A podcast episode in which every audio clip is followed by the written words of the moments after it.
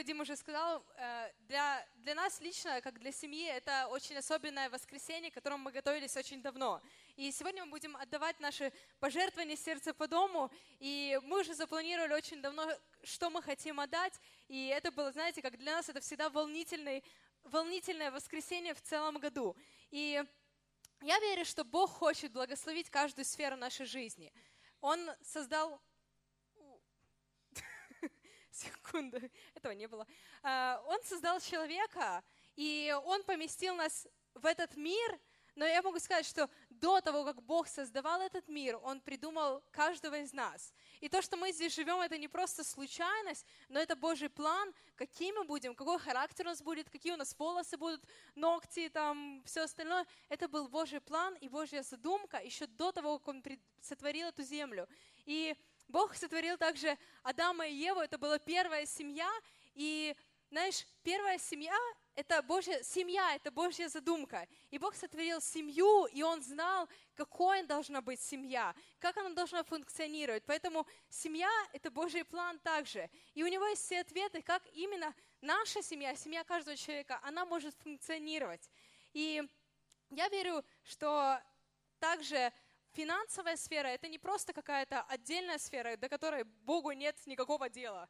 Но финансы — это также та сфера в нашей жизни, которая очень важна, как для Бога, так и для нас, так и для окружающих людей.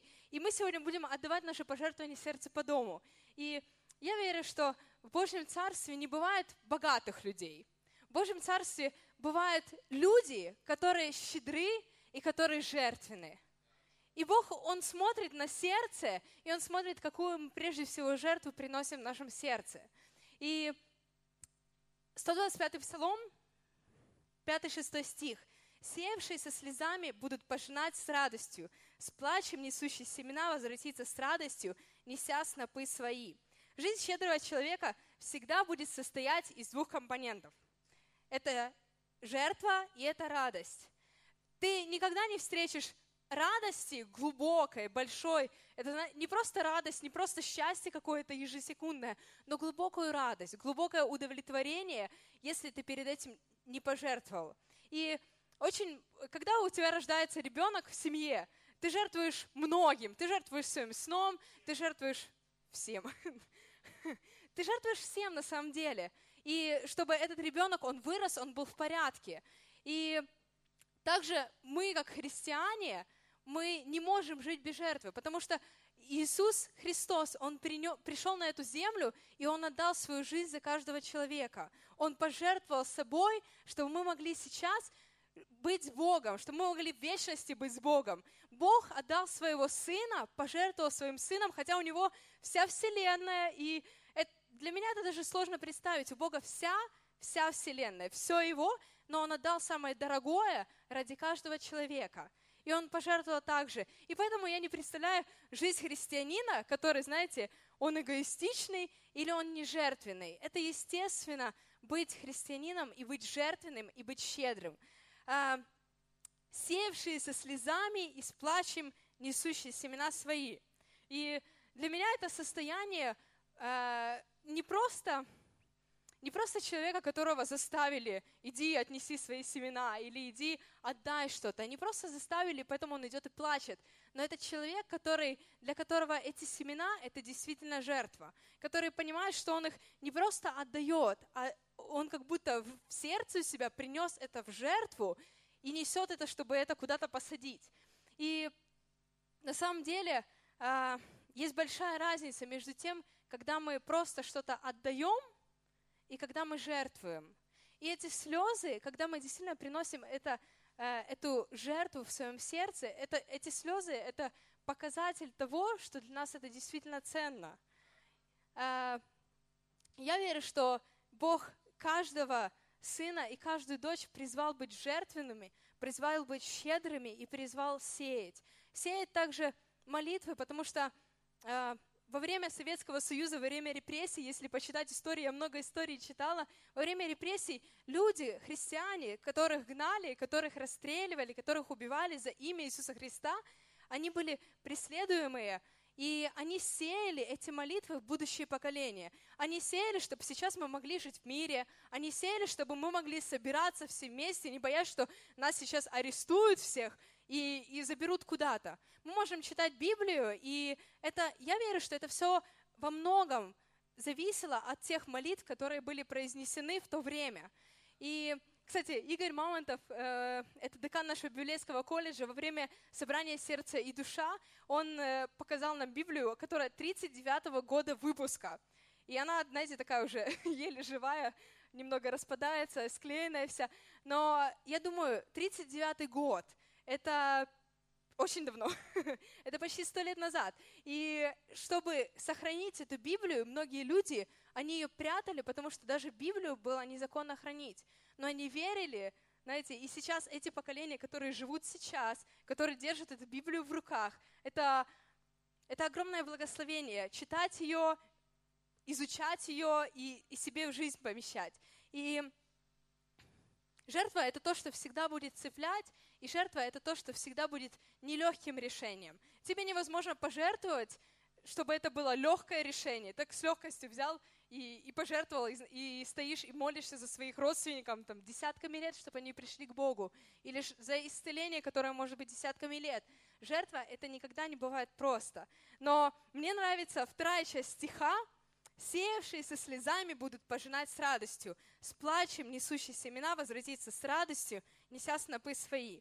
Если ты сеешь со слезами, если ты жертвуешь, ты всегда будешь пожинать с радостью. Это классная новость. И меня это, меня, лично меня это радует, что я, когда сею, когда что-то отрываю, когда что-то отдаю, я всегда буду пожинать с радостью. И я в этом уверена. И с самого детства моя мама э, говорила мне, что я не ценю вещи. И на самом деле была очень такая э, неряшливая и постоянно где-то что-то забывала, то школьную форму, то спортивную форму, то еще что-то. И мама постоянно говорила мне, ты, когда будешь зарабатывать свои деньги, ты Э, будешь их ценить свои вещи, и ты не будешь так относиться, как будто это просто так тебе даром досталось. И на самом деле это так и было. Когда я начала зарабатывать деньги, там мне было 16 лет, такая, знаете, подработка студенческая, а, я помню, что я на первую свою зарплату, я до сих пор помню, какую я вещь купила, это была куртка, и что бы еще могла купить девочка, естественно, в своей жизни, э, это была какая-то вещь, одежда. Э, я до сих пор помню, как она выглядела, не розовая. Э, она была коричневая. Э, я до сих пор помню, как она выглядела, и до момента, когда мне мой одноклассник ее поджег, знаете, здесь на, на локте, нечаянно на уроке физики выжег мне такое пятно. Больше я ее не носила. Но на самом деле я больше ценила эту вещь, чем те, которые мне просто так доставались, те, которые мне мама до этого покупала. И радость — это всегда естественный результат нелегкого сеяния. Когда ты действительно сеешь, ты получаешь эту глубокую радость. И если ты никогда не испытывал эту глубокую радость, на самом деле тебе, может быть, стоит посеять что-то, чтобы испытать эту радость. И когда дети вырастают, мы, может быть, в детстве сеем в них очень много, начиная с памперсов, э, заканчивая школой, уроками.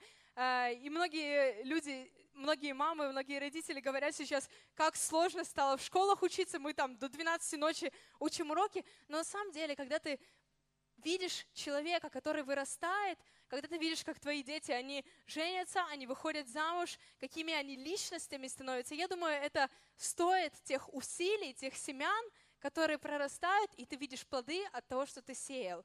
И на самом деле всегда есть глубокая радость, когда ты сеешь что-то нелегкое.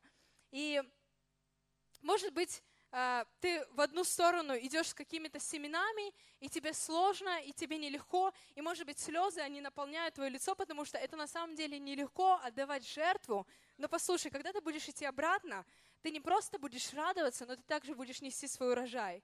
И ты также будешь пожинать от того, что ты посеял. Ты будешь идти обратно и радоваться, потому что это как обратный процесс, и ты получил это, этот урожай себе, и ты идешь, и Бог тебя благословил, и это уже совсем другой путь. Галатам 6.7 написано, Бог поругаем не бывает, что посеет человек, то и пожнет. И когда ты будешь сеять слезы, ты будешь пожинать радость. И когда ты будешь сеять семя, ты всегда будешь пожинать плоды от этого посеянного. Аминь. И Вадим дальше продолжит. Круто, продолжу. Кто готов к продолжению? Окей, а сеявший со слезами будет пожинать с радостью. Аминь. А, на этой неделе, вернее, на протяжении последнего месяца мы изучали имена Бога. Кто помнит? И как бы мы, мы читали, мы читали, что это значит. Конечно же, не все, некоторые. Но кто помнит, какое имя Бога мы э, учили или изучали на этой неделе? Кто может сказать? Иегова Ире. Что это означает? Господь обеспечитель или Господь, вообще Господь усмотрит. Дословно это обозначает Господь усмотрит. И я хотел бы, чтобы мы сегодня прочитали эту историю. Это история об Аврааме. И для него э, он узнал Бога, узнал вот это имя Бога и Иегова Ира в момент, когда он отдал, наверное, самую большую жертву в своей жизни. Это произошло именно тогда, и мне кажется, что для него, может быть, в Библии не говорится, что это была жертва со слезами, но кто понимает, для него это была очень, очень большая жертва, и потом очень огромная радость, когда Бог его благословил. И я хотел бы, чтобы мы открыли э, Библию 22 глава, Библия Бытие, 22 глава. И я на этой неделе также читал эту историю. Я, честно говоря, я очень много тут изрисовал. Я хотел бы, чтобы мы просто прочитали некоторые стихи сегодня. Я, я начну э, с первого стиха. Здесь говорится, что было после сих происшествий, Бог искушал Авраама и сказал ему, Авраам, он сказал, вот я. Это первый стих, я хочу на нем остановиться, и я хочу просто обратить внимание, здесь говорится, что Бог искушал Авраама. И не странно ли это звучит, что Бог искушал Авраама? Ведь в послании Иакова, апостола Иакова, говорится, что Бог никогда никого не искушает. И если читать другие переводы вот именно вот этого стиха, разные переводы, современный перевод, э, то можно заметить, что э, более точное вот определение вот этого «Бог искушал Авраама» — это Бог испытывал или Бог проверял, или Бог, знаете, как тестировал Авраама. Бог проверял Авраама. Я верю, Бог, знаете, как испытывает нас и сейчас. Бог проверяет нас и сейчас. И что? Вопрос, что он проверял в Аврааме? Насколько он был умный или глупый, что он отдал своего сына? Насколько он относился хорошо или плохо к своему сыну? Что проверял Бог в Аврааме? Что его волновало в Аврааме? Я не знаю, что ты думаешь, Бога волнует в тебе, но то, что я замечаю в Библии, что Бога волнует в нас больше всего одна вещь. Это наша вера. Апостол Иаков говорит, что верой а, Авраам прошел это испытание. А, апостол Павел в послании к евреям также говорит, что э, апостол, э, вернее, Авраам, он верой отдал своего сына на жертвенник, даже доверяя Богу, что Бог его может и воскресить. То есть он верил, он прошел это испытание. Бог испытывал веру Авраама. Я верю, Бог испытывает сегодня веру каждого из нас. Я верю, Бог испытывает твою веру. Бог испытывает мою веру. Бог испытывает веру нашей церкви через какие-то испытания, через какие-то трудности, через что-то, что Он говорит нам. И когда Он испытывает нашу веру, это, это, это неприятно, но я верю это по причине. Потому что здесь говорится, что он испытывал Авраама, а в конце этой главы говорится, что он очень сильно благословил Авраама. И, конечно же, мы из Библии читаем о том, что самый э, богатый э, человек за все время живший на земле, это кто? Соломон. В Библии говорится, что это был самый богатый человек, живший на земле когда-либо. Но я верю, что здесь, в этой главе, Бог благословил Авраама намного больше, чем Соломона, потому что Соломон имел в своей жизни очень большое богатство, а Бог сказал Аврааму, я благословлю до тысячи родов, я благословлю, цитирую, что твоих детей будет как звезд на небе и как песка на земле. Не больше ли это то, что получил Соломон. Соломон получил мудрость, Соломон получил огромную славу на земле.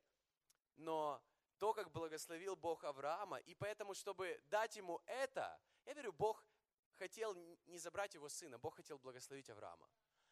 Поэтому он испытывал его веру. Я верю, Бог хочет благословить тебя, потому что Он отдал своего Сына за тебя, потому что Он любит тебя.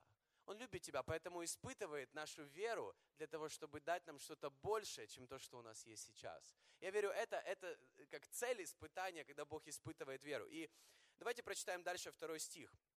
Бог сказал, возьми сына твоего единственного, твоего, которого ты любишь, Исаака, и пойди в землю моря, и там принеси его во всесожжение на одной из гор, о которой я скажу тебе. Вау!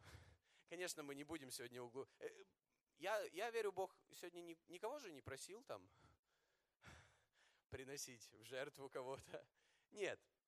Но это особенная история, и Бог сказал, мне нравится в этом, вообще мне нравится эта история, я, она мне очень нравится. И мне нравится во втором стихе говорится, что Бог сказал Аврааму. У меня вопрос, а говорит ли Бог что-то сегодня тебе? Потому что, когда твоя вера испытывается, Бог тебе что-то говорит. Бог тебе бросает вызов. Говорит ли Бог что-то тебе? И я могу сказать, когда ты начинаешь, мы знаем, что Авраам, он, как знаете, герой веры. Он один из героев веры в Евреям 11 главе, да?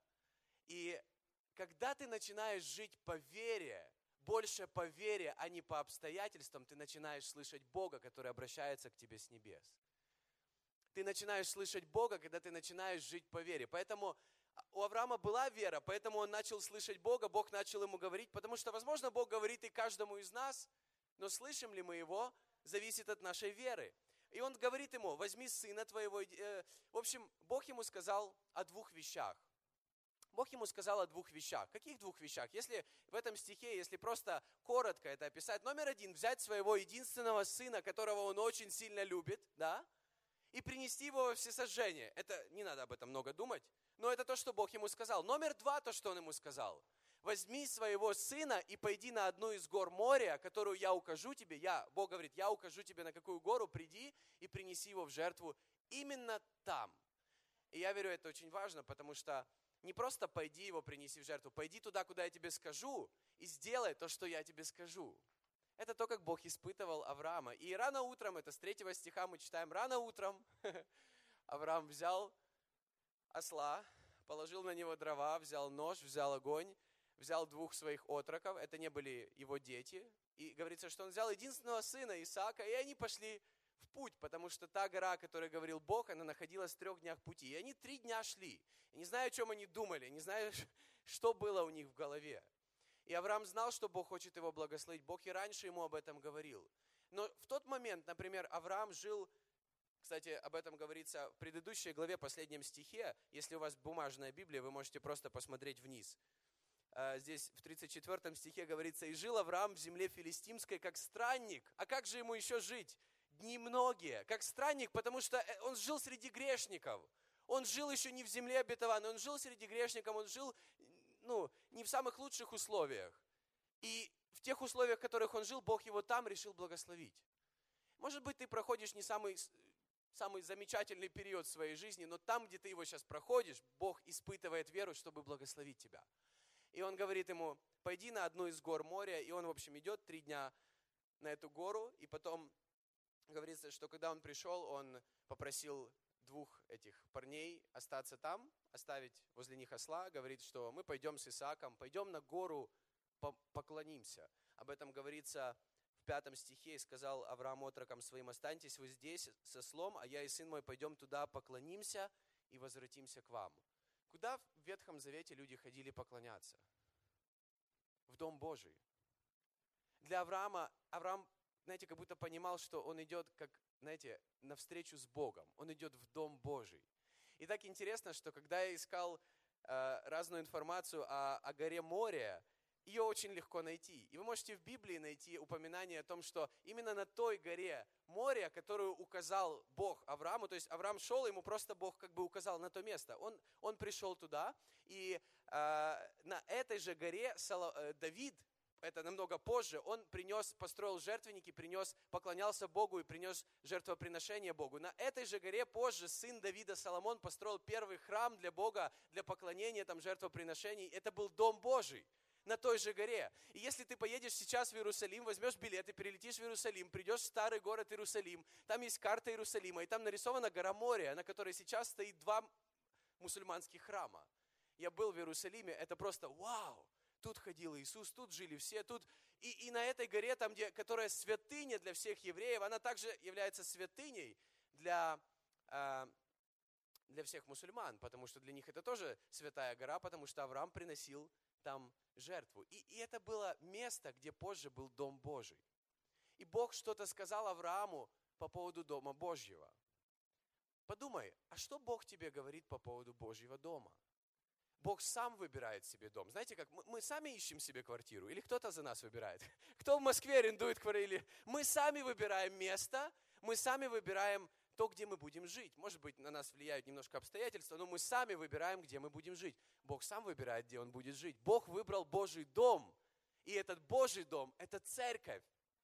Это, вот это, это церковь, и это Божий дом, это где Бог решил, где Он захотел находиться. Что Бог говорит тебе по поводу Божьего дома? Я верю, Бог обращается к нам и что-то говорит нам. И также, что Бог говорит тебе по поводу твоей жертвы или, может быть, каких-то вещей, которые ценны для тебя. И интересно, что в седьмом стихе Исаак, видимо, заранее, конечно, он еврей, он был умный, он заранее начал понимать, что что-то не так, но в седьмом стихе он решил уже папу спросить прямо. И начал Исаак говорить Аврааму, отцу своему, и сказал, «Отец мой», отвечал, «Вот я, сын мой». Он сказал, «Вот огонь и дрова, где же агнец для всесожжения?» Умный мальчик. Авраам сказал, Богу смотрит себе агнца для всесожжения, сын мой. И шли далее оба вместе. И здесь говорится, что в шестом стихе он взял дрова сосла, он положил их на, на, на плечи Исааку, прям на сына положил дрова, взял нож, взял огонь, пошли. И когда они шли, Исаак такой, вроде все посчитал, дрова есть, нож есть, а диагнец? А говорит, усмотрит, все, все будет хорошо.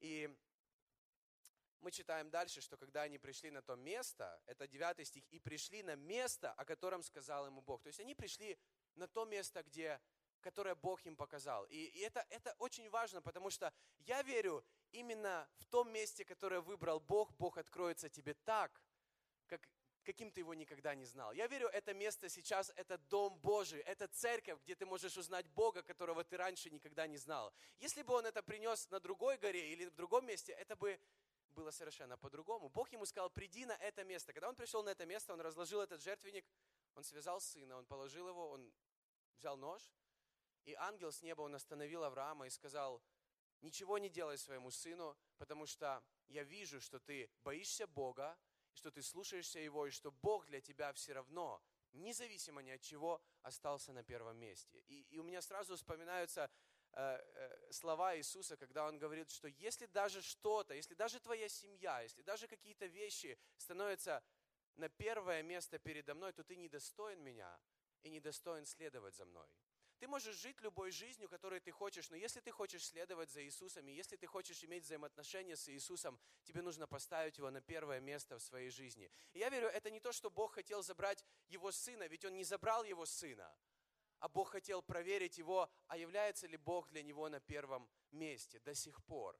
Бог ему дал этого сына. Кто помнит историю? Бог ему дал сверхъестественно этого сына, потому что Аврааму было уже подстольник, друзья. И жене столько же. Она уже смеялась с того, когда Бог продолжал обещать, что у тебя будет сын. И у него появился сын. И так обидно, когда христиане ставят материальные ценности выше Иисуса Христа. Иисус говорит, если ты делаешь так, ты недостоин следовать за мной. Ты можешь жить любой жизнью, но тогда ты недостоин следовать за мной. Ты недостоин меня. И я верю, что мы должны всегда тестировать и проверять свою веру, а является ли Бог для нас номером один. И когда мы отдаем вот эту жертву, когда Авраам отдавал эту жертву, именно в момент, когда он Авраам, э, когда, когда он Авраам, когда он отдал эту жертву, он узнал Бога, как Иегова Ира. Именно тогда. Мы, мы изучали эти имена, и, может быть, не знаю, как вы, но на этой неделе мы собирались в Царицыно, и мы собрались небольшой коннект-группой, мы читали Библию, мы читали эти строки. Может быть, вы собирались в других э, местах, я не знаю. Но мы читали эти строки, но, но Авраам, он не просто, знаете, сидел так дома, пил чаек и такой, Иегова Иры, о, новое имя Бога, как классно. Для него это стоило. В момент, когда он отдал эту жертву, он узнал Бога в своей жизни.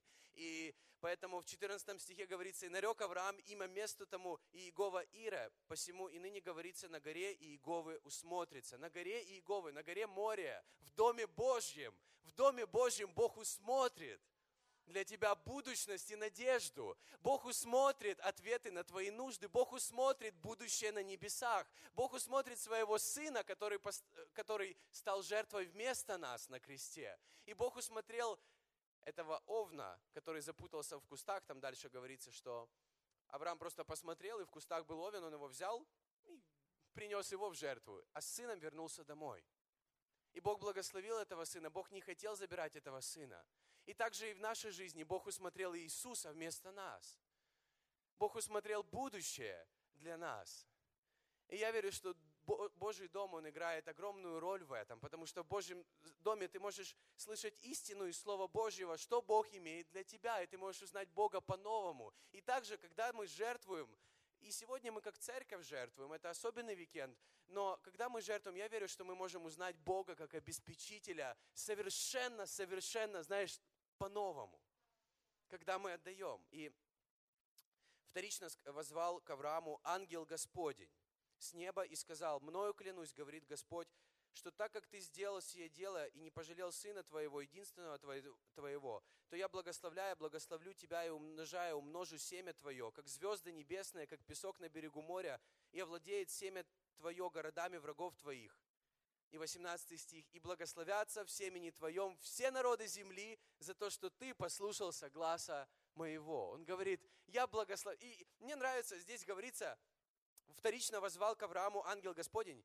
Ангел Господень в этом и еще в некоторых местах в Ветхом Завете, он говорится ангел Господень. И вот этот ангел Господень, многие э, теологи, они приходят к мнению, что вот этот ангел Господень, не просто один из ангелов или ангелы, вот ангел Господень, это в Ветхом Завете это образ Иисуса Христа. Ведь подумайте, в следующем стихе 16 говорится, «И сказал этот ангел Господень, мною клянусь, говорит Господь. Какой из ангелов еще говорит так, мною клянусь, говорит Господь?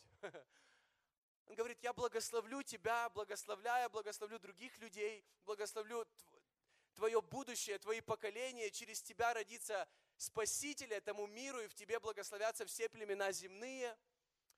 Он так много приготовил для Авраама, для него, и чтобы через него благословить все другие племена на земле или все другие народы, которые есть на земле, через Него. Но я верю, когда мы сегодня отдаем, может быть, наши жертвы вместе, я верю, через это могут благословиться другие народы, другие люди, в которых мы сеем. И, и Бог э, усмотрит и для нашей жизни, и Бог усмотрит для этих жизней. И так интересно, что я не знаю почему, но в конце этой истории, в конце 22 главы Бытие, говорится, что Авраам вернулся к себе домой, и когда он вернулся, ему донесли, что, кстати, у Авраама был брат, родной брат. Не Лот, который, а это был племянник. А, а, а его брат и жена его брата ему донесли именно в тот момент. Видимо, у них тоже были проблемы с беременностью, я не знаю, но ему донесли именно в тот момент, когда он вернулся, когда Бог ему пообещал, мною клянусь, я благословлю тебя. Ему донесли, что его жена родила восьмерых детей, и его наложница еще четверых детей. То есть Бог благословил, знаешь, как будто всю его семью, все вокруг него, все, что было связано с Авраамом, Бог благословил его. И я верю, вначале мы читали, когда Бог испытывал его, Бог испытывает нас или нашу веру, потому что Он хочет благословить тебя.